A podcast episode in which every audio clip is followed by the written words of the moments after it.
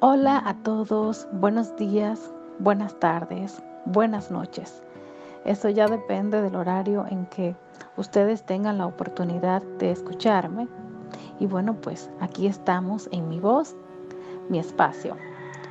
Hoy quiero hablarles de una actriz que admiro mucho, no solo por su capacidad para realizar grandes actuaciones, tanto en novelas como películas, sino por su energía, porque irradia mucha luz y fuerza, y es Bárbara Mori.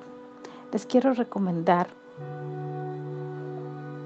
un, pues por así decirlo, vendría siendo un, un postcard o un video o no sé, pero pues hizo una conferencia virtual contando su historia de vida y yo pues quiero recomendarles que vayan y tengan la oportunidad de ustedes mismos escuchar cómo esa mujer salió adelante a pesar de los abusos que sufrió en su infancia por parte incluso de sus propios padres.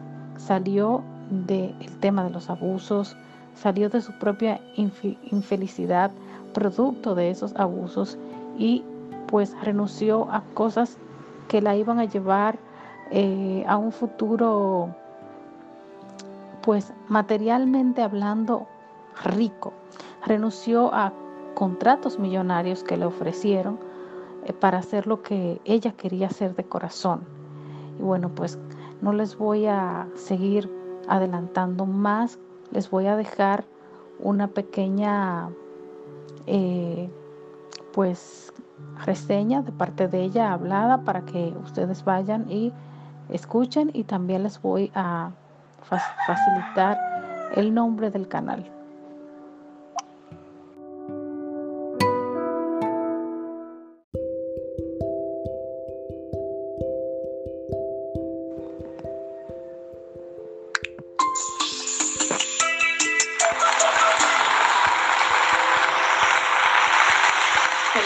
A todos. Em, decidí hacer este video porque llevaba meses preparando una plática para TED Talk. Eh, mi presentación era en dos semanas en un auditorio de 600 personas en la Ibero. Evidentemente se canceló.